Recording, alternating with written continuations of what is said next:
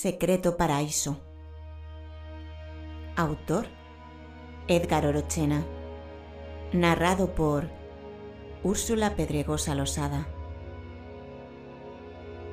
A un lado del camino negro, como hilos olvidados y llenos de tristeza, las gotas de la lluvia golpean el vientre de la corriente, tal como una serpiente silenciosa, marcada por la soledad de la noche. Será esa la noche en donde Ardad Lili hilará las últimas hebras del destino que será revelado a través de un sueño.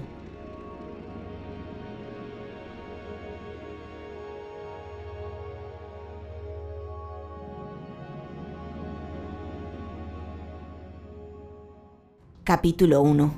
El destino. Con las manos fijas en el volante, Matías Jones conducía a toda velocidad con la esperanza de llegar a tiempo al hospital y salvar la vida de su acompañante herida de bala en la parte baja del abdomen. Los proyectiles de su perseguidor impactaban una y otra vez en su coche, obligándole a cambiar su curso constantemente. Los primeros rayos del alba revelaban una extraña transformación en la mujer, que murmuraba una oración que él no podía comprender.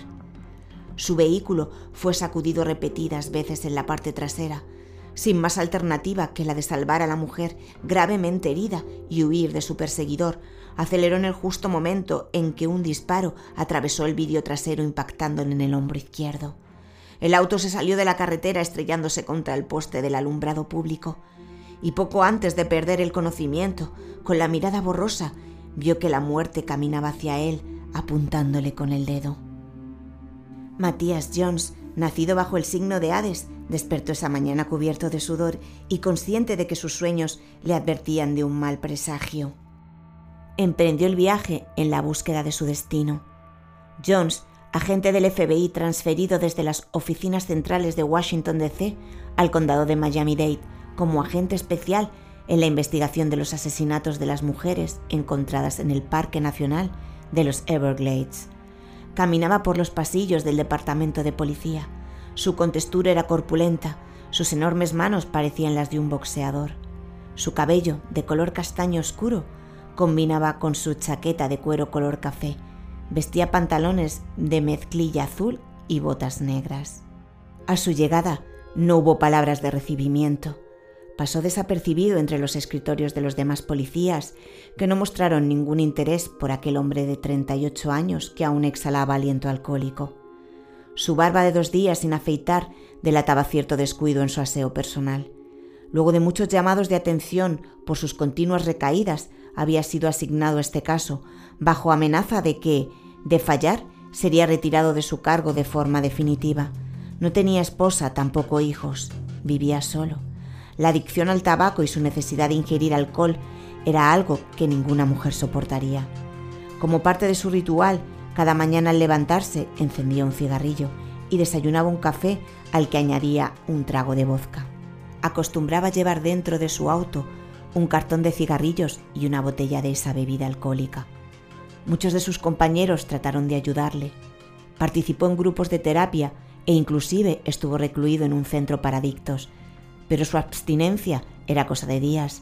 La necesidad de tomar regresaba cada vez con mayor fuerza. Los médicos le habían diagnosticado una enfermedad crónica, progresiva e irreversible que le afectaba al hígado. Su pérdida de peso y falta de apetito eran una de las tantas luchas diarias que trataba de ocultar ante sus compañeros y superiores.